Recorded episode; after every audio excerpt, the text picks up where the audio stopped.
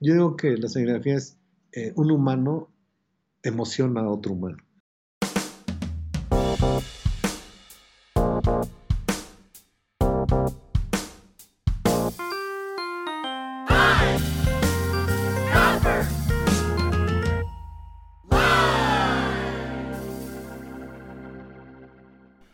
Hola amigos y amantes de la gráfica, bienvenidos a otro episodio de Pine Copper Lime, el podcast número uno dedicado a la gráfica y el grabado. Mi nombre es Reinaldo Gil Zambrano y seré su anfitrión en esta edición en español. PSL emite un nuevo episodio cada semana sobre artistas del grabado que están haciendo algo más allá de lo esperado. Si no quieres perderte de nada, suscríbete ya en tu aplicación favorita donde bajas tus podcasts. Recuerda que puedes encontrar Pine Copper Lime en Instagram y Facebook. Y no olvides en suscribirte para recibir nuestro boletín informativo mensualmente con noticias que acontecen dentro del mundo de la gráfica en nuestra página web www.pinecopperlime.com. También tenemos una página de Patreon donde, si te gusta el programa, puedes ayudarnos con unos cuantos dólares cada mes. Te devolveremos el cariño con calcomanías, bolsas de PCL y nuestro eterno agradecimiento. Este y todos los días, demostrando que la gráfica está más viva que nunca. En el programa de hoy estaremos conversando con Arturo Negrete Cuellar, maestro impresor y fundador del taller 75 grados en la colonia obrera de la Ciudad de México. Arturo nos contará sobre sus inicios en el oficio de imprimir carteles, educándose de manera autodidacta mientras muchos le negaban la información. Conversaremos sobre la importancia de los talleres de serigrafía como instituciones que celebran y contribuyen a la identidad cultural de nuestros países. En medio de tinta y emulsión reflexionaremos sobre el valor de compartir nuestro conocimiento con las futuras generaciones para el desarrollo de nuestra comunidad. Así que, sin más preámbulos, acompáñenme a disfrutar de relatos sobre tinta y papel dentro del taller 75 grados con Arturo Negrete Cuellar. Muy buenas noches, maestro Negrete, ¿cómo estamos? Hola, ¿qué tal? buenas noches. Eh, bien, me, da mucho gusto eh, platicar contigo. Eh, estamos, estamos para servirte. Ah, bueno, muchísimas gracias. Bueno, es para mí realmente un honor tener la oportunidad de conversar con usted y conversaremos por alrededor de una hora sobre esta, este mundo maravilloso de lo que es la, la impresión y la serigrafía, ¿no? Y pues, maestro, para empezar, me gustaría que nos contara su nombre completo y nos hablara un poco sobre su profesión. Sí, mi nombre es Arturo Negrete Cuellar. Soy eh, originario de, de la Ciudad de México y soy serigrafista. Pues sí, es, un grupo que, que, se llama, el taller se llama 75 grados. 75 grados significa la inclinación del, nosotros lo llamamos rasero o, o squeegee en inglés, eh, una inclinación a 75 grados y imprime color. Taller 75 grados. A la orden. Ah, qué bueno, no, claro. Perfecto. No, y nosotros hemos estado viendo, este, sumamente encantados del proceso de serigrafía que usted ha estado documentando por medio de sus redes sociales. Y pues bueno, tenemos muchísimas preguntas para, para usted. Pero primero que nada, profe, me gustaría que, que, nos contara un poco sobre su infancia, dónde creció usted y cómo se inició dentro del proceso de la serigrafía. Bien, mira, este, hay un barrio que se llama eh, Casas Alemán, a un costado de, la Ciudad de México, pero sigue siendo la Ciudad de México. Ahí, ahí nací, ahí llevé mi, el asunto de la escuela y después, eh, pues mis estudios hasta, hasta acá nosotros llamamos eh, preparatoria, hasta ahí llegué. No, no continué mis estudios porque estaba yo como un poco desorientado de, saber qué es lo que iba a hacer. Pero yo desde hace, eh, hacía muchas cosas de arte eh, manual, como, como manejar resinas, como manejar este, un poquito de escultura, pero muy, muy débil, como con plastilina, etc. Pero de repente me encontré con, con, con, la, con, la, con la serigrafía y lo empecé a practicar como, como hobby y creo que todos los chicos que, manejan o empiezan con serigrafía deben de, empezar de esa manera, pensando que sea como un poco de divertirse, como hobby, después poco a poco eh, irse a como oficio y durar muy poco como oficio, sino luego, luego intentar acercarse más profesionalmente para convertirte en profesional. Yo de, esa manera eh, es un poquito así, muy, muy, muy restándome lo que, lo que es este, eh, mi, vida de, infancia. Eh, era bueno para, para las matemáticas, no lo sé. Entonces, para la técnica, este, pues bueno, me encontré en un camino que me, me, fue dando un gusto de, de aprenderlo. ya con más tiempo sí intenté hacerlo con más, con más seriedad. Sí, me, sigue gustando el fútbol. Lo hacía bien porque metía los últimos goles de... ¿Qué posición jugaba cuando jugaba el fútbol?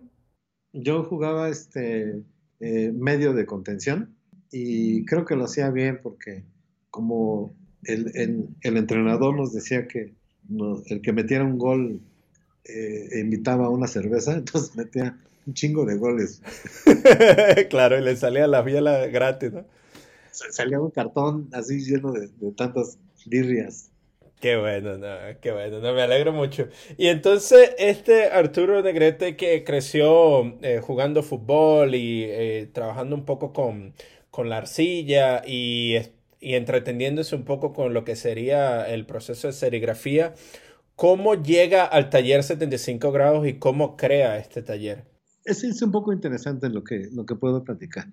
Yo vi a alguien que imprimía serigrafía, le pregunté que si me enseñaba y no quiso, o sea, se escondía. Dije, bueno, pero entonces como estaba el bote de, tinta, tenía ahí la dirección donde vendían esa tinta, me, grabé la dirección donde vendían ese producto y fui a preguntar y, tampoco los que vendían las tintas sabían. Pues en aquel tiempo no, no, no había este, ese, ese boom que hay ahorita de serigrafía. Me dijeron, pues haz esto y mezclale así, etcétera, etcétera, la emulsión. En fin, pues regresé a mi casa, compré las cosas y yo para hacer un fotografiado en un, nosotros le llamamos marco o stencil o sablón, este, los argentinos, eh, para mí el marco pues hacía un fotografiado y a veces nos duraba como un mes, dos meses que me salía un fotografiado. Porque yo, yo preguntaba y nadie quería decir este, ese famoso disque secreto. Y yo digo que, que no existen los secretos, o sea, pero en fin. Y luego, pues en aquel tiempo se hacían llamar maestros, entonces pues, tampoco era maestro, porque un maestro enseña. Eh, mm. eh, eso pasó. Entonces me acerco y a mí, para mí era muy divertido, muy sorprendente. Copiaba o, dibujaba en papeles transparentes una portada de disco y ahí eh, sacaba yo la separación de color, hacía mi fotografiado y, y eh, em, imprimía, también compraba tantita tinta y ahí es donde me empiezo a sorprender de, de, la magia de esta cosa. ¿Y por qué magia? Porque todavía hasta la fecha nosotros imprimimos aquí ya un poquito más, más potencial y se sorprende mucha gente. Entonces, yo digo que la serigrafía, muy aparte de que eh, la, la, serigrafía signifique esas palabras, serie, malla, gráfica, estampar, eh, este, yo digo que la serigrafía es eh, un humano emociona a otro humano. Entonces, esa es la magia de la, de la, técnica. Yo todo ese tiempo, pues, yo practicaba ahí como como cotorreándolo y como hobby. Pero yo tengo dos hermanos gemelos, eh, uno trabajaba eh, en, una, bueno, los dos trabajaban en una imprenta que se, que se llamaba Imprenta Madero, era una imprenta de offset. Entonces, uno, uno de, mis hermanos, que se, llama Moisés, trabajaba en, el área de, diseño y, y, el otro trabajaba de, en, eh, en, encuadernación, eh, pues encuadernando los libros de, de, arte. Esa imprenta Madero era una imprenta de, intelectual, era una imprenta este, donde iban en aquel tiempo, 45 años atrás, 40, iban a imprimir todos los, los grandes pintores, eh, eh ahí les imprimían sus libros. En el área de diseño existía una camada de diseñadores de, la, de la gran escuela. Yo, yo no quiero decir de la vieja escuela porque brincar un poquito ese respeto, eh, que no es mala palabra, por supuesto que no, pero pero sí eran de la gran escuela. ¿Por qué? Porque ellos empezaron a hacer un gran esfuerzo de empezar a imprimir cartel de, de, gran formato. Y el principal de eso, y con mucho respeto, es para, para mi querido Rafael López Castro, que él fue el que inició con un, un, un proyecto donde él sí visualizó lo que iba a suceder en, este momento. Rafael López Castro no podía hacer carteles de serigrafía porque pedían 100 carteles o 50 y no podían parar una, una imprenta grandísima, un monstruo, para imprimir esos, poquitos papeles. Entonces, eh, además, la técnica que manejaba eh, querido Rafael era con degradados, nosotros le llamamos barridos. Entonces, en Rafael López Caso le pregunta a mi hermano que si conocía a alguien que, que imprimía, imprimiera este, en ese tiempo serigrafía, y entonces sí, sí, mi hermano, y entonces yo le echo la culpa a, a mi hermano que, que me haya anunciado con él porque, uh -huh. porque era sufrir, era un sufrir, eh, esa camada de, de, de diseñadores, la información que ellos tenían para, ¿quién les enseñó a ellos? Pues les enseñaron los grandes maestros como como bueno, acá Rufino Tamayo, Los Zúñiga, este, Luis Barragán, Chucho Reyes, toda esta gente, eh, pues la carrera de diseño gráfico no existía. Era, era eh, dibujante publicitario, una cosa así. Uh -huh. Entonces, la información que ellos tenían era intelectual, porque, porque les, les enseñaban los ayudantes o los grandes eh, pintores a, a dar esa, esa, esas clases. Entonces, había un, una, una gráfica diferente, una gráfica adulta había una, una gráfica de, de, demasiada cultura.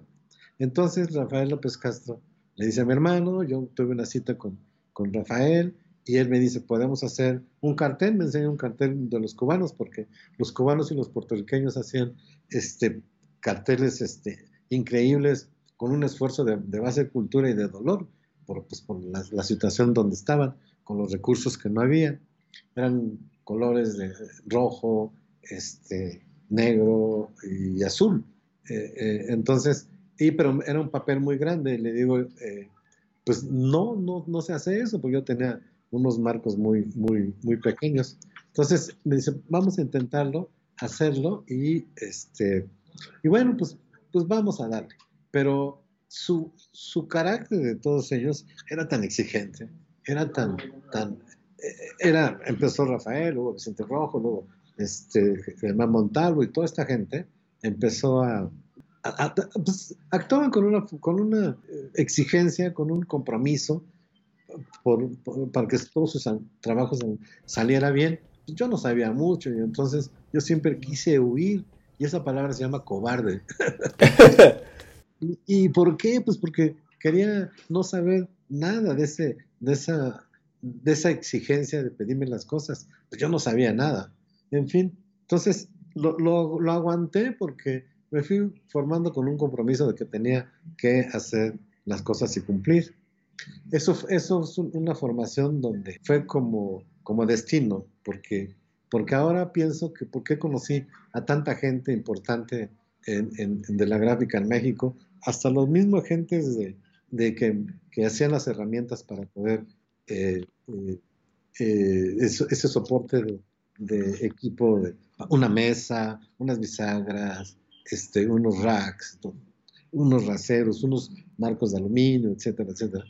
Entonces yo creo que este, este taller se ha formado como, como una base de, de, destino y ahora este compromiso, este, este taller tiene un compromiso de, de, este, de mostrar, aquí vienen muchas universidades, entonces tenemos el compromiso de que todos, todo se informe correctamente bien para que los niños salgan bufando y querer hacer muchas cosas. El, el, otro gemelo que se llama David, que también estaba en la formación de, de, libros, eh, a un lado de Imprenta Madera había un, un, taller que se llamaba Multiarte y había ahí, eh, era, era una imprenta donde hacían serigrafía y imprimían serigrafía y lo lideraba Enrique Cataño. Y resulta que Enrique Cataño se, se adelantó a la técnica de, de, serigráfica. Era un gran maestro imprimiendo, imprimiendo serigrafía. Eh, de alguna manera se terminó eh, imprenta madero y multiarte y pues quedaba yo para, para poder seguir este, actuando e intentando seguir haciendo cartel. El cartel se en, en 75 grados se define más de, como impresor de, de, carteles de gran tamaño. Y, así es un poquito el comienzo de, ayer. Interesante cómo ver la, necesidad al principio cuando usted estaba buscando a alguien que le enseñara y no encontrar a alguien, pero luego poco a poco ir eh, cubriendo una, una necesidad hacia la creación de carteles en unas ediciones eh, en un número menor a lo que sería una imprenta, a una imprenta más mecánica. Pero luego usted, ya que desarrolla el taller, ahora busca satisfacer esas dos cosas que al principio usted no encontraba, que era la enseñanza hacia otro, para seguir eh, propagando, para seguir profanando la idea de, de la serigrafía hacia las nuevas generaciones, y también es creando carteles sumamente sumamente creativos y, hermosos, ¿no? Porque de una, de una gama totalmente rica en, colores y en, diseño. Maestro Negrete, le quería preguntar, ¿cuántos empleados o asistentes tiene usted en el taller actualmente? Sí, aquí, aquí somos este, 11, 11 gentes. y la, mayoría tienen toda la vida conmigo, 35 años. Eh, siempre han sido una parte fiel.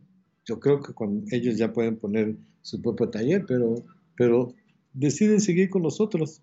Eh, ¿Por qué? Pues porque ven una parte de, formación de, humildad en el taller y respetando siempre los trabajos que nosotros imprimimos.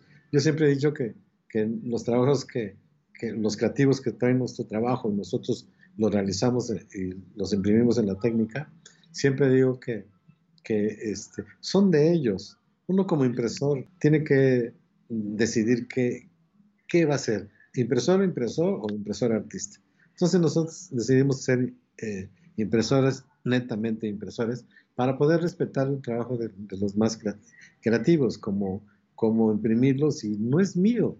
Es decir, ya te gustó, está bien, puf, terminamos, bueno, está bien que haya resultado, que haya tus ventas, y voltear la cabeza y, y empezar a hacer el otro y no entretenernos en, no sé si esta palabra sea fuerte, no entretenernos en robarnos la gráfica de, del creativo. Eh, mm. así deben de ser. Algunos talleres pues lo lidera un artista y imprime sus propios trabajos, pero, pero eh, está bien, eh, este, es así, pero nosotros decidimos netamente ser impresores y respetar el trabajo de, de los demás. Ahora, eh, para decir a alguien un maestro, pues un maestro enseña. Entonces, nosotros tenemos muchos años imprimiendo. Creo que, que es una lástima tantos años, porque debe, eh, un impresor este, debe de aprender más, más o menos cuatro o cinco años, pero porque lo dirigen. Esa prueba siempre va a existir, pero por lo menos que sea menos. Y si es más más errores y, prueba y más errores y más errores, entonces es porque, porque estás luchando solo. Si alguien te dirige, alguien te dice, entonces sí tiene ese respeto de decirle maestro porque te, te, va dirigiendo, te va enseñando, porque yo creo que, que no existen los secretos en la serigrafía, ahí hay números, ahí hay reglas que hay que actuarlas y después eh, eh, la serigrafía no es de nadie. Es una falacia, es una mentira, que digan que hay un, eh, un taller número uno y que es mejor, etc. No es cierto. Nosotros empezamos hace muchos años, tenemos un grupo de gente que actuamos de la misma cabeza y es como, como, como, como actuamos. Yo solo no podría. Tengo mi gente que, que les nació esa, esas matemáticas, esa física, esas cosas en, en su cabeza y es, es, sorprendente. Entonces este taller en México creo que puede ser referente para que existan los, los demás talleres vean cómo, cómo se pueden ver imágenes, hasta dónde llega la serigrafía y que existan más talleres como, como este y mejor. Ese es, ese es como, como debe de ser la serigrafía. Claro. No, y eso, eso lo aprecio muchísimo porque existe, se ve una afinación a lo que usted dice hacia lo que es este, la propagación de la gráfica más allá de lo que, de lo que es la persona, ¿no? O el individuo. Y ustedes mantienen ese, ese proceso vivo y lo siguen, eh, lo siguen mejorando poco a poco para las futuras generaciones. Y le quería preguntar, luego de, porque en las, en las redes sociales usted había dicho por lo menos 35 años trabajando, dice alrededor de 40 años de experiencia y siguen pisando fuerte. ¿A qué se debe el éxito del taller 75 grados luego de tantos años? Sí, mira, eh, yo hice una, una cuenta de, de, esos 39 años que hemos impreso cartel y hemos hecho alrededor de 3.000. Mm, de verdad, créeme que, que hace 10 años atrás eh, yo ya me estaba rindiendo porque, porque no aparecía el trabajo para poder mantener económicamente el, taller, pero resulta que, que este, eh, Dios, Dios me mandó el Facebook, Instagram y el Zacapa. el Zacapa, salud. Y entonces, eh, empezamos a subir las cosas en, en estas redes y, y pareciera que el taller es como muy famoso y todo el mundo lo conoce, pues no, no es cierto. Este, en la Ciudad de México, México es enorme y entonces empiezan a, saber de, nosotros y empieza y se activa otra vez el, el, el, el taller en, en, que la gente, antes, mucha, antes y, y, todos, nosotros íbamos a quien, quien, quien fuese, antes íbamos a tocar las puertas para que nos ofreciera nuestro, nuestro trabajo. Ahora no, ahora, ahora nos tocan la puerta, pero es gracias, gracias a la información de, de las redes y buscamos hacerlo lo correcto para que vean los, los creativos y los impresores los alcances que se pueden dar con la serigrafía. No es un asunto de, de presunción. Eh, este espacio ya lo ven como, como, como un icono, como, como una, un, taller de información y entonces pues nosotros tenemos que tener ese comportamiento de esa manera, porque si no se echa a perder todo. Creo que, que debe de haber más talleres y debe de haber más talleres en Latinoamérica, en, en el mundo, para, poder, para que un taller, es increíble como un taller pone en alto a, a un país, al estado de ese mismo país, al, al taller y a los creativos y al impresor. Es increíble cómo un taller puede mover a, un, lugar porque hace turismo intelectual y ese turismo intelectual este, se va oyendo de boca en boca, en boca en boca, decir voy a ir a, Colombia, a Bogotá, porque hay un buen taller, etcétera, etcétera. Eso es, hermoso para una técnica. Y, nosotros los impresores tenemos que ponerla en su lugar, ponerla potencial y darle toda la parte de, dignidad a, una, a una técnica porque, porque es cultura. Toda la persona que maneje eh, tinta es una base de cultura y la técnica es así.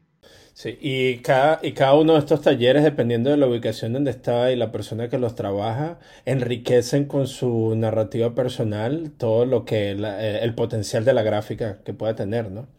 Y bueno, y podemos ver que, claro, como usted está diciendo, ustedes son eh, impresores profesionales y trabajan con, con el artista, ¿no? Produciendo la, o tratando de materializar últimamente la, la, visión del artista. Y vemos que la colaboración es una parte fundamental de su práctica. Entonces, ¿cuál sería, cuál es el proceso de selección de los artistas cuando ustedes deciden colaborar con ellos? No, fíjate que yo casi no coedito con, con nadie. Eh, eh, es decir, eh, yo le imprimo un artista y toma tu mitad de piezas, yo mi mitad de piezas he aprendido con, con, el tiempo de que viene gente, bueno, lo, voy, a, empezar de esta manera. Este, yo hice un proyecto que se llamaba Taller en Vivo, pero le cambié a Taller en Vida. Entonces, para activar mi práctica y activar es que conocieran estos, estos contemporáneos el taller, hice un proyecto que se llamaba Taller en Vida, que imprimía este, todos los sábados, a puede ser a las 12 o, a las 4 de la tarde, etc. Pero también no, no quería que fuera inclinado a, gráficos o artistas o creativos. Bueno, creativos sí, por esta manera, porque yo quería imprimirle a abuelos, a amas de casa, a, cocineros, a chefs, a arquitectos, a niños, ¿sí? Y entonces lo abrí para ese espacio. Y entonces había gente que alzaba la mano, se, informaba en Facebook, y entonces era como para tres meses para que conocieran el, el, taller, y no se extendió a tres años, porque fue un boom, un, éxito. Este, ¿Y qué, qué, es lo que sucedía? Que no había filtros para decidir quién imprimía o no.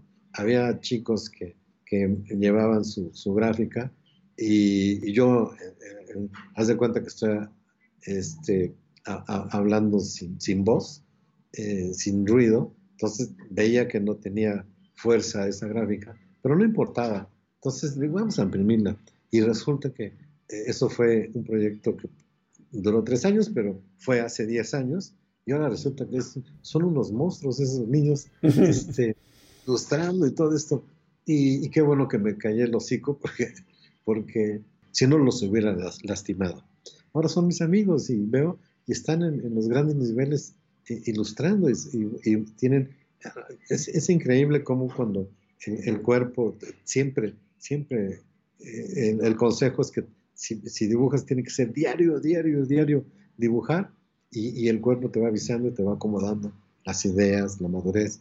Y ahorita son unos monstruos esos chicos y eso aprendí mucho.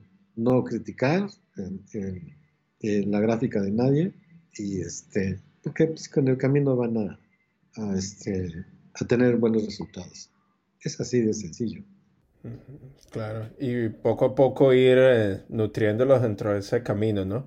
Pues pareciera que muchas veces cuando ofrecemos una crítica por todo y que tenga un, una venga de un, de un, buen espacio y que se tengan las mejores intenciones, eh, posiblemente vaya a tener una repercusión esa persona y, y, lo va como que sacar de ese camino o en otros momentos también hasta los incentiva más a, a, buscar eh, sus propias ideas, ¿no? Sí, hay, yo, yo, es que yo respeto mucho el asunto porque pues yo no estudié para diseño gráfico, yo me formé este, eh, como con el tiempo y veía a, las personas, veía cómo manejaban sus manos, cómo su lenguaje, eh, veía y eh, pues tenía que, que, leer gráfica para poder entender, tenía que leer técnicas de pintura, todo esto, pues para poder enfrentarme con, con, con, con la creatividad de, los, de, de, estas, de estas gentes. Eh, entonces, era, es, es, injusto que yo, que yo este, juzgue un trabajo cuando no tengo los estudios para poder hacerlos. Hay gente que lo tiene que hacer. Yo he rechazado muchos viajes eh, eh, para ser juez de, bienales de cartel o este, convocatorias de cartel. He rechazado mucho por dos cosas. Una, porque eh, pues no, no, no, quiero juzgar el trabajo de nadie. Y otra, pues porque a veces también me encontraba en esas, en esas bienales, este, podría haberme encontrado esas, esas bienales, pues carteles de mis amigos que se imprimieron aquí. Entonces, pues yo iba, yo, yo iba a votar por alguien que, sea mi amigo o conocido, o por un mexicano, ¿no? No, no, no rechazaba mucho eso. Y, entonces, este, em, em, pues es esa es la manera de, de, Además, es increíble, ya plasmada en serigrafía, eh, una, gráfica, dices, ¿ahora qué pasó? Se, se transforma diferente la, gráfica cuando la ves con los colores en la, en la, pantalla, ya cuando la imprimes con los colores directos en la técnica, es otra cosa, es, es emociona, es increíble la, la técnica. Sí. Así es. Sí, sobre todo, sí, sobre todo cuando se, esa, se materializa esa idea al final, ¿no? Porque está todo en digital, pero una vez cuando se ve en papel y se huele la imagen, la, se huele la tinta, ya eso es una experiencia increíble que yo estoy casi seguro que todos nuestros oyentes que han practicado en algún momento gráfica o serigrafía, pues te pueden describir esa sensación también, ¿no? Eso es algo que, que tenemos todos en común, que, que tiene ese sentimiento que que a veces que no se puede ni explicar. Hace rato me preguntaban que, que, este, que cómo se podía transportar una cosa que los chicos tienen pegados en la computadora y cómo transportarla en serigrafía.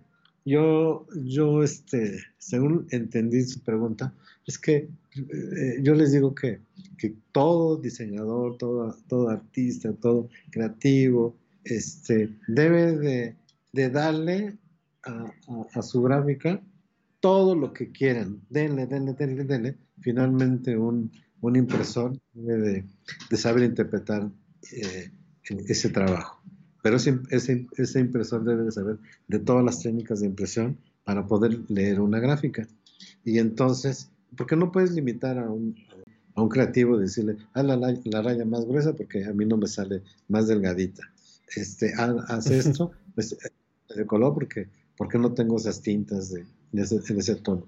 No es, es, es libre el, el, artista que haga todo lo que quiera y después va a ser nuestro problema. Cómo, cómo poder este, resolverlo. Ese, ese, ese, es un poquito lo, lo eh, por eso te digo que te, te hablo que, un, impresor debe convertirse en, eh, en, profesional, pues para que resuelva esos problemas, resolver el carácter de, de, todos, los, de todos los artistas, porque porque te, encuentras con todo y, y, es de entenderlo, ¿eh? Te encuentras con soberbios, con ególatras, con, con carácter fuerte, con, con, humildad, con todo ese asunto. Y uno debe estar preparado para, para, para este, escanear al, al, humano, empezar una charla con ellos, pero finalmente el resultado tiene que ser lo que trajeron como, como para poderlo interpretar. E, e, es así, convertirse eh, las reglas ahí están en la técnica y hay que, hay que buscar. Mucha gente no, no lo quiere hacer de investigar porque, les da un asunto, ya ni siquiera pena preguntar. El preguntar a veces los hace ser más tontos y no es cierto. Pero eh, cuando haces una pregunta a alguien, eh, el que aprende más es el que te va a contestar. Eso, eso es muy sencillo. Y, y, así, así debemos de, de, nuestro gremio, algo sucede con nosotros porque, porque buscan a ver quién es el mejor, buscan un trabajo que no nos corresponde, y eso se llama robar, ¿sí? Este, eh, eh, te comparas con el otro, eh, y entonces no hay gente que, que ahora te, te, va indicando cómo hacer las cosas. ¿Quién? Los que venden las tintas, ¿quién? El que vende lule parracero, ¿quién? El que vende este, una, herramienta y esos son los que te van indicando y este, eh, te van indicando cómo, cómo irte dirigiendo. Después tienes que entrar a la práctica y entonces tu cerebro empieza a funcionar y entonces ya tienes otro lenguaje, otro aprendizaje, ya te puedes encontrar con un maestro igual, que tenga un buen taller, y entonces empiezas a formular este, ideas, acompañarlas y todo esto porque finalmente el, el cliente decide a dónde se va. Aprecio muchísimo sus palabras porque mm, yo, siento que ahorita, sobre todo con las redes sociales, y bueno, y sobre todo se ve también en la parte de la gráfica, existe como esa serie de, de, de, competitividad, ¿no? En donde siempre existe la comparación y también los jóvenes artistas muchas veces caemos en eso, ¿no? De comparar nuestro trabajo con otros y tratar de ver si ¿Qué, ¿Cuáles son los estándares que, que, hacen que nuestro trabajo sea más válido que uno o que, que, el trabajo del otro? Y siempre estamos buscando como que ese, ese sentido de jerarquía de qué hace em, nuestro trabajo el mejor. Y aprecio muchísimo sus comentarios porque porque siento que es bastante puro en ese sentido y que nos dice y nos recuerda que lo más importante es nuestro, nuestro aprendizaje propio, el compartir nuestra enseñanza con otro, porque a medida que compartimos esas ideas eh, nos ayuda a crecer individualmente también. Y todo se hace con, eh, para, para el nutrir de, de, la parte creativa. Y pues sí, el, el ego, ¿no? El ego puede ser una de esas, de esas características que pueden, puede construir barreras al frente de nosotros y nos puede impedir crecer hasta nuestro máximo potencial. Entonces sí, aprecio muchísimo lo que usted dice.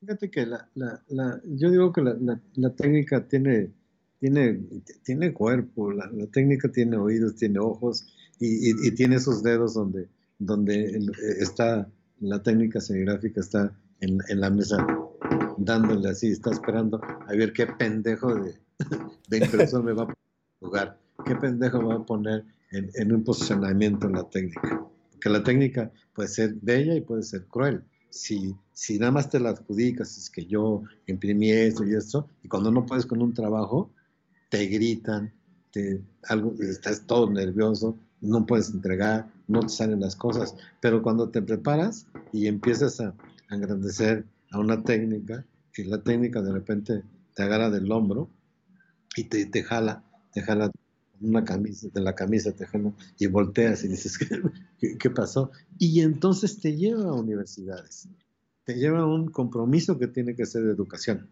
te lleva a, a, museos, a, a, galerías donde puedes echar una charla técnica, tus trabajos van a esos lugares, trabajos que tú imprimes.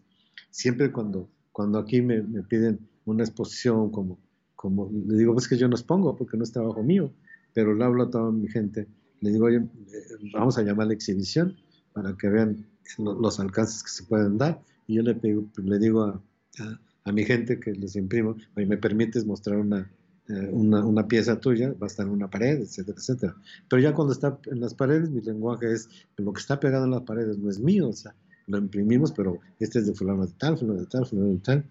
Y después les digo, pues puedo hacer una demostración, ya voy preparado ahí con, con un marco, una malla, tintas, hago una, una, este, una demostración, pero toda la gente imprime, aunque no sepa imprimir, los dirigimos, y es una pieza que imprime y se la lleva. O sea, no, yo, yo no voy a vender, o sea, nunca, voy nunca, nunca voy a vender. Esta vez en, en, en la subasta Morton se van a subastar unos carteles. Hablé a toda mi gente que si, que si los, los, los regalaban para, para una causa noble. No les quise decir para qué, porque, porque entonces ya nos vamos en un, un asunto de, de, sentimiento y cosas de esas. Entonces me dije, no, y todos me dijeron, son tuyos. Esto es tu archivo personal, lo que tú quieras. Entonces me siento un poquito libre de que se van a subastar unos carteles para, para un bien, para un bien de una persona, y después para otro es para, para este, esa es la única manera este, que, que se pueda difundir un taller, un taller que, este taller merece este, que, que, eh, que, se, que se difunda, que digan en, en, los extranjeros, pero ya en, en, otros lugares, ¿a poco sí existe un taller? Imprimen de esta manera y la gráfica mexicana, o sea, lo primero que ven es la gráfica, el, el diseño, ya después les dice serigrafía y entonces ya entramos en, en, en otro segundo término. Pero ya este taller ya tiene muchos años como para que pues no, también se reconozca mi gente, mi gente que ha estado luchando con, conmigo. Entonces, este, eh, es así, o sea, eh, y es lo mismo que, estoy diciendo. En, en, en, México existe un taller que se llama Fulano de Tal en la Ciudad de México, bla, bla, bla, y entonces eh, nosotros soportamos este, un taller, imagínate, un taller soporta a, a la Ciudad de México porque nos visita mucha gente. Entonces, eso es increíble porque eso se debe, de suceder en todos los países, porque hacen una base de cultura, hacen turismo intelectual y ya es ahí como funciona este, eh, eh, que la gráfica, la técnica, alzar al pecho y, y, y, y dice, vean, ¿no?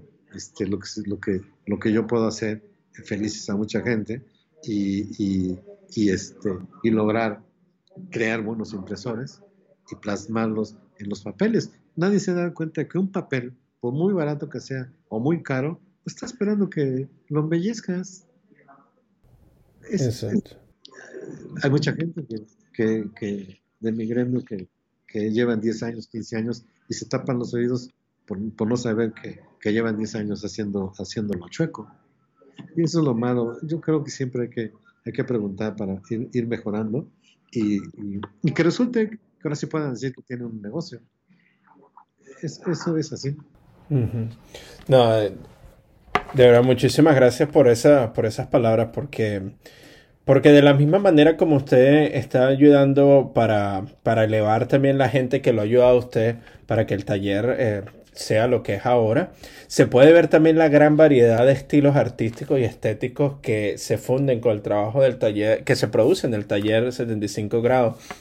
Viendo nada más en las redes sociales y, y escuchando un poco lo que usted había dicho que quería imprimir para niños, quería imprimir para, para los viejos, quería imprimir para todo este tipo de, eh, todas las diferentes generaciones y también con los diferentes artistas que vienen me llama muchísimo la atención eh, los, algunos de los, de los iconos de cultura que, que eh, aparecen en la gráfica que se imprime dentro, de, dentro del taller 75 grados, porque vemos cómo eh, personas de la generación de mis abuelos pueden tener a sus íconos como a un ícono como Juan Gabriel, ¿verdad? En un cartel también se ve un ícono de Latinoamérica como Gustavo Cerati, que sería la, generación de, de, mi tía. Y después también se ve la cultura popular estadounidense, como es en el caso de Bob Esponja o de los, de, la, de los cómics estadounidenses como el Doctor Doom.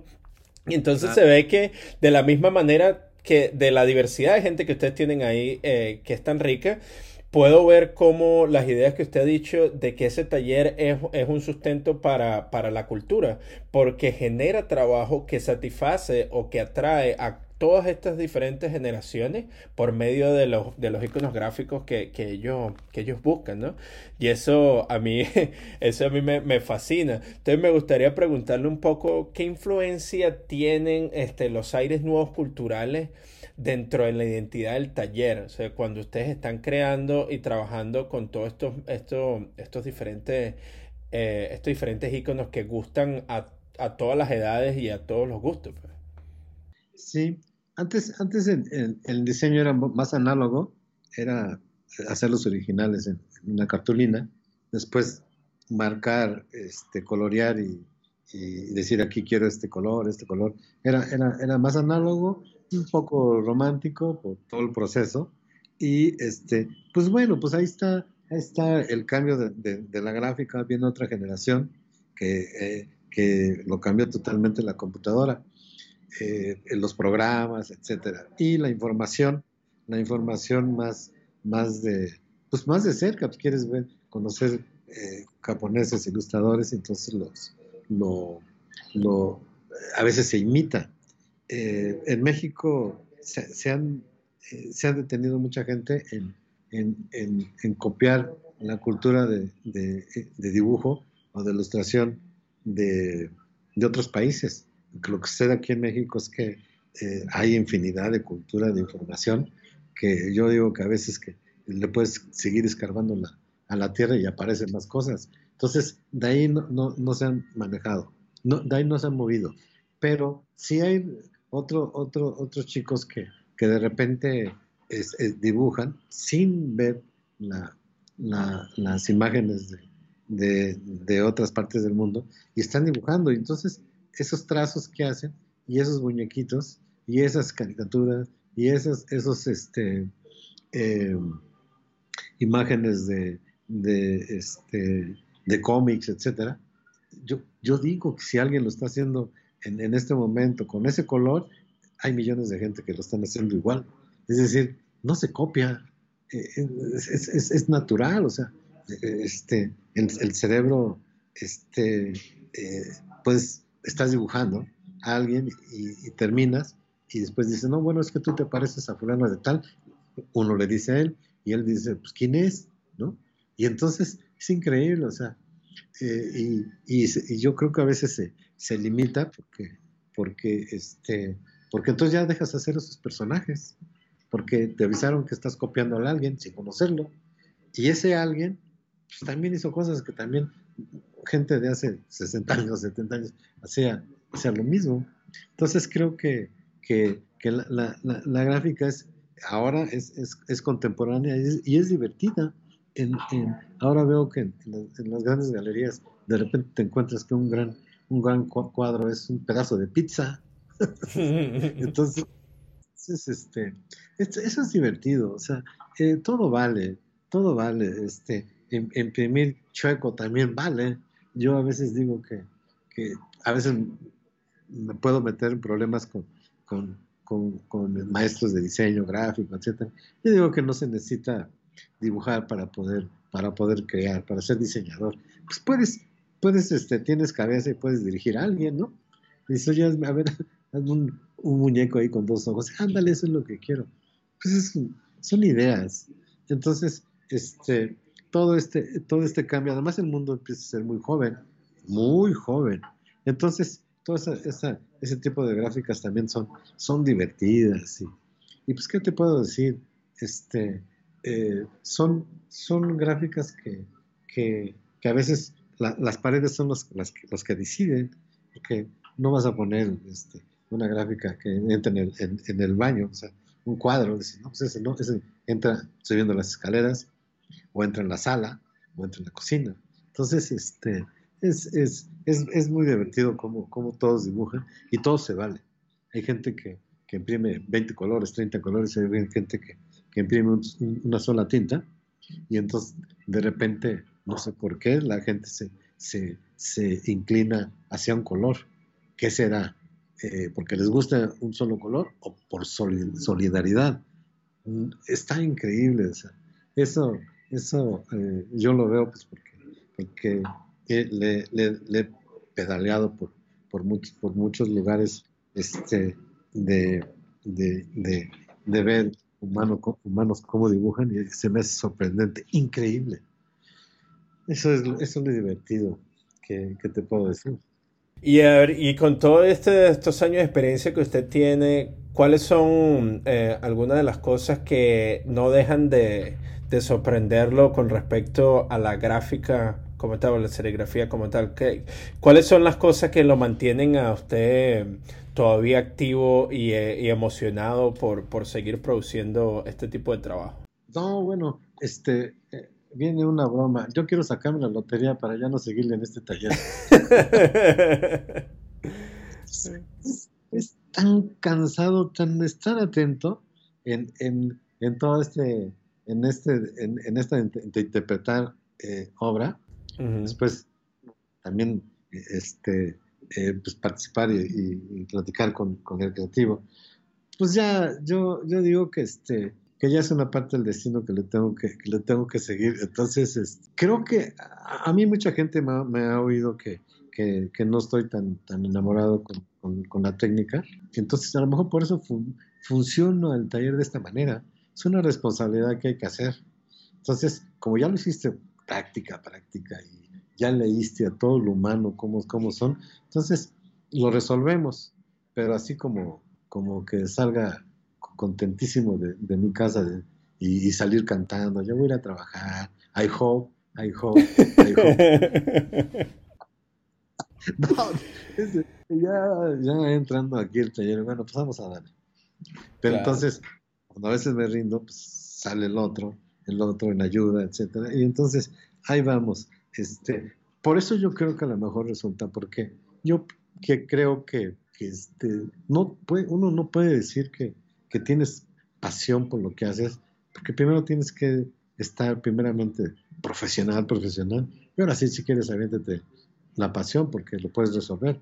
Pero si eres, tienes pasión y no, no puedes lograr hacerlo, es puro dolor. Entonces, por eso le pusieron una chinga a Jesucristo, porque tenía ah, la pasión de Cristo. una madriza que te avientan el trabajo porque no salió. Este, entonces, no, no, entonces dije, yo voy a hacer, este, intentar todo lo que pueda yo entender la serigrafía, a leer lo que pueda entender la serigrafía para, para que no me griten y para resolver el trabajo. Ya está, si te gustó, creo que va a dar resultado. Adiós. Y, le cambio la cara para hacer otra cosa. Pero soy duro en decir esas cosas, pero tiene que ser así, porque, porque tienes que ser duro, bien duro, para enfrentarte al, al, al, al monstruo que puede ser interpretar una, una, una gráfica en serigrafía. Por eso yo vuelvo a decir que, que, la, que la serigrafía se pone guantes, es una adversidad, se pone guantes de box, pues póntelos tú y, y, y golpea la, a la serigrafía, derrótala para que este, eh, venga otro trabajo y lo derrotes y lo hagas bien. Y viene el otro y, y otra vez. Pues ahí te das cuenta que, que la serigrafía este, eh, se siente con el pecho grande porque todos los trabajos se hicieron bien, entonces te agarra el hombro y te jala y te lleva a otras instancias de, de, información. Y eh, es así, tiene que ser así. No puedes amar algo cuando no te sale. Sí. No, no, muy cierto, muy cierto. Sí, y y usted estaba también comentando un poco sobre que al principio de su carrera la serigrafía no tenía como un boom dentro de México, pero ahora parece que ha crecido exponencialmente. ¿Usted, usted qué cree eh, que se debe ese crecimiento de, de la serigrafía, de la práctica de la serigrafía a, a, nivel latinoamericano? Pues mira, aquí tengo, eh, a un lado, primero te voy a platicar, tengo un lado aquí a Carlillos. Carlillos este, es, es de carreras periodista y está aquí en el taller por castigo de Dios. Entonces, nos separando color. O sea, nosotros separamos color este, geométricamente para que funcione. Eh, eh, nos atacamos un color claro hacia un oscuro, pero ese color claro puede dañar otro color y entonces hacemos trazos diferentes.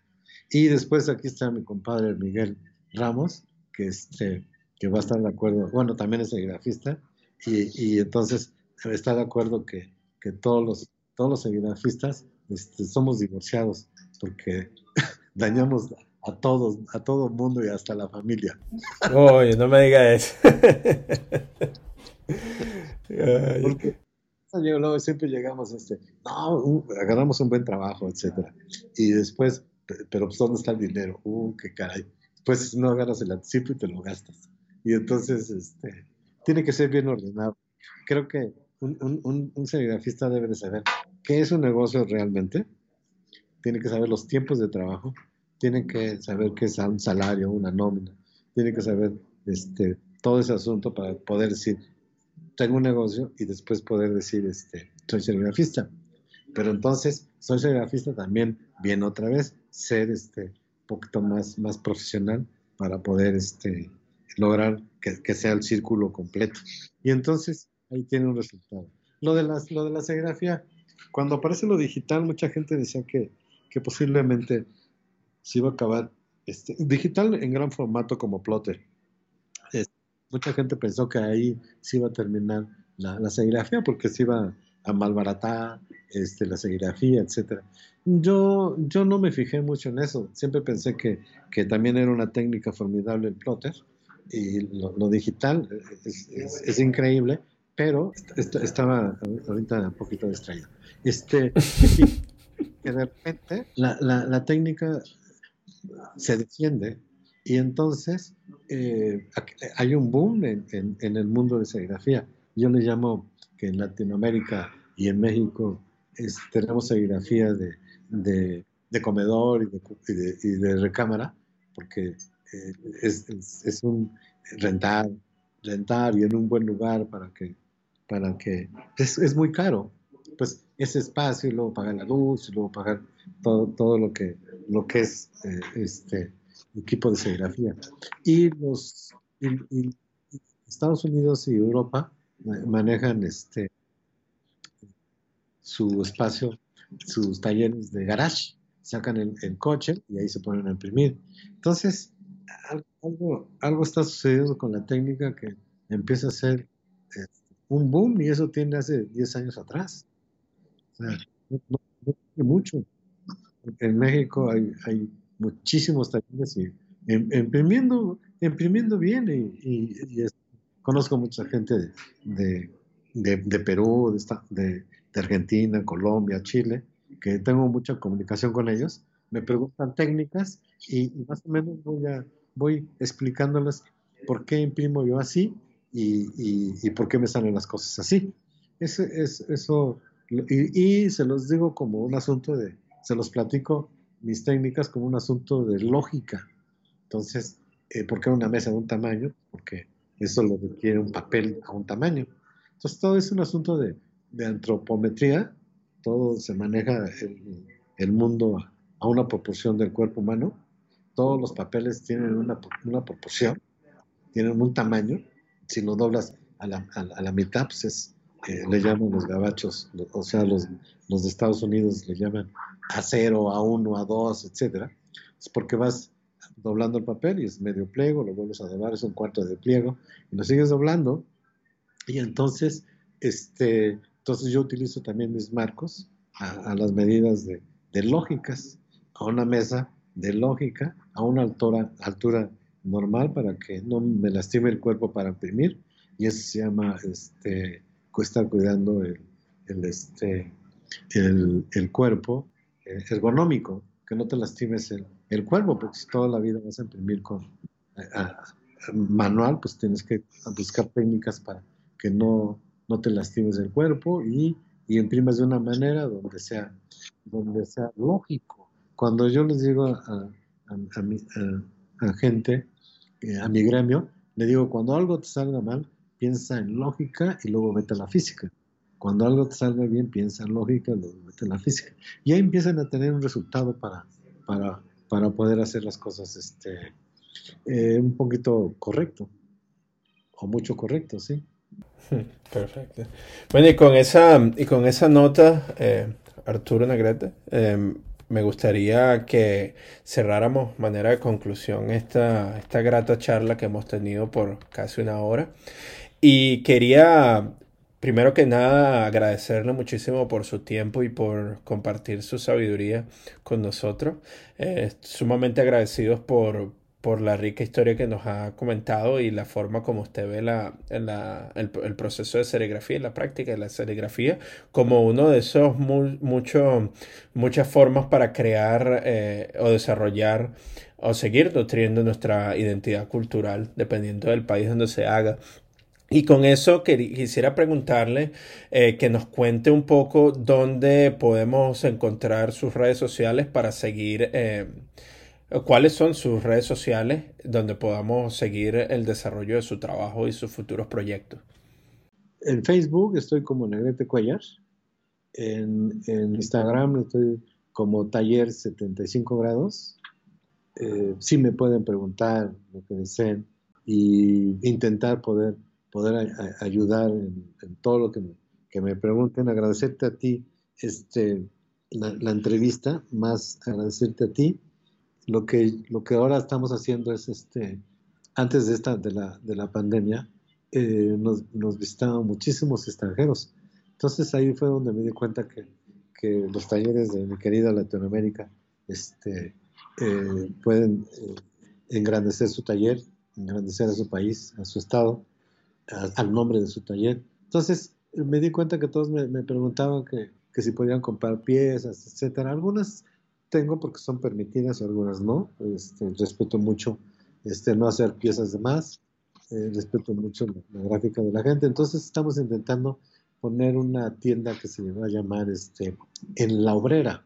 Estamos en una colonia, en una eh, este, que se llama La Obrera, y entonces estamos poniendo una, una tienda de producto de, de, de taller 75 grados. Vamos a imprimir tenis, playeras, patinetas, stickers, todo, todo ese, ese, asunto, porque de ahí voy a intentar participar a, mi gente, eh, porque merecen todo, todo, todo, todo el esfuerzo que han hecho conmigo, y creer en, en, mí, creer en un proyecto que siempre, siempre se me ocurren cosas. Entonces vamos a poner una tienda y esa tienda va a ser virtual, todavía no, no este, y, y físico, y no, todavía no, no, no la subimos en redes, estamos ahí con, gente que todavía lo está preparando.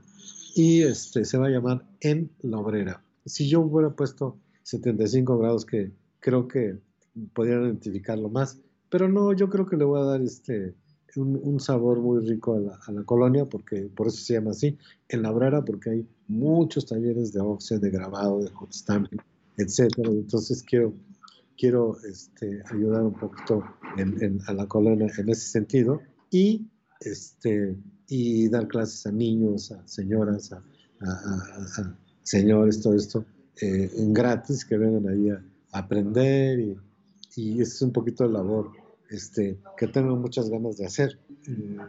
ya me voy a sentir muy bien. Yo he hablado con, con, mi gente, en este caso mis hijos, decirles que, que, este, que yo renegaba mucho la, la, parte de cultura, porque yo al principio veía que era como, como creía que como negocio, yo no sé por qué no se me daba. después decidí que, que, el taller imprimíamos únicamente cosas, cosas bonitas, pero, pero para poder hacer un negocio tenía que seguir aprendiendo más.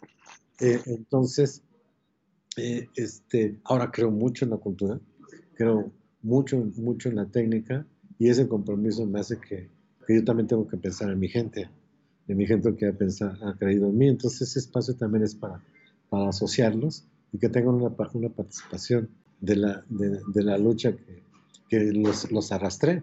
Es, es, es, es, eso. Un nuevo lugar se llama En la Obrera y, y este, y veremos qué, qué, qué, resulta. Pero no estoy, no estoy desesperado, es decir, eh, eh, creo que más importante en lugar de tener dinero, es este, aparecer en un libro. Y eso nunca se va a borrar. Eso, eso, eso puede ser. Y, y, y sí, sí, sí quiero poner un posicionamiento y dignificar la técnica que, que, a nadie le pertenece y todo, todo mucho humano debe de ponerla en alto. Eso es lo que yo creo. Y, y no estoy llorando. no, muchísimas gracias, muchísimas gracias Arturo, eh, ¿verdad? Por esas lindas palabras y por lo, lo que realmente significa para nosotros los, los, artistas emergentes y para todos nuestros oyentes la importancia ¿no? de, que tiene y la relevancia que tiene el, material gráfico dentro de la identidad cultural de nuestros países y cómo podemos utilizarla para enriquecer y elevar también a las personas que nos rodean. Muchísimas gracias nuevamente, deseándole el mayor de los éxitos y esperando con ansias la apertura de esa, de esa tienda en la obrera. Y por, y por qué no en el futuro, ya cuando pase toda esta locura, podamos visitarlo personalmente, ver todo el trabajo de todo el taller, conocerlos a todos y también, por qué no, tomarnos unos zacapas y brindar por eso. Perfecto. Dale, muchísimas. Diga. Te mando un gran abrazo. Bueno, este ha sido nuestro episodio de hoy. Acompáñenos la próxima semana cuando Miranda Metcalf tendrá un nuevo artista invitado. Este episodio ha sido escrito y editado por mí, Reinaldo Gil Zambrano, producido por Miranda Metcalf, con música de Joshua Weber. Mil gracias y hasta la próxima.